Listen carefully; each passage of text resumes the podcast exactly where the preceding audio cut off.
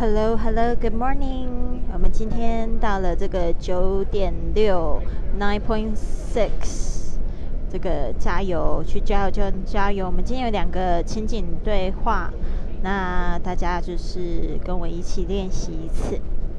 好，比如说第一个情境是车子的油用完了，去加油站加油会用到什么样的表达？好，这边 A、B 两个人，一个是这个要加油的人，另外一个是加油的站的这个服务员。然后这个 A 是加油站的服务员，就问说：“How much gas would you like, sir? How much gas would you like, sir? 你想要加多少油，先生？How much gas would you like, sir? 然后你就回答说：“哦，Number ninety ninety three, ninety three, number ninety three, twenty liters.” Here's the money. Number ninety-three, twenty liters. Here's the money. 要九十三号的，这个二十升，给你钱。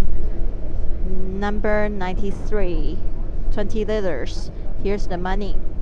然后呢，服务员就说：“Okay, wait a moment, please. Your gas has been filled, sir, and here's your change.”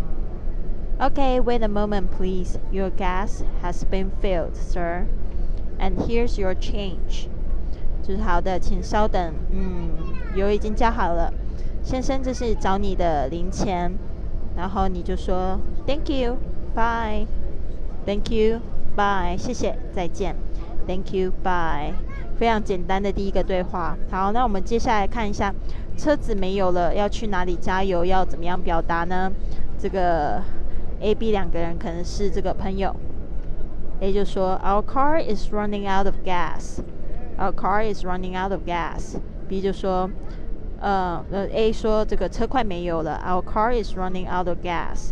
B 就说，Is there a gas station nearby? Is there a gas station nearby? 附近有加油站吗？Is there a gas station nearby? 然后 A 就说，哦，看到了一个，There's one over there. There's one over there. 那边有一个，There's one over there. 好的，希望这两个对话有帮助到你哦。I'll see you soon.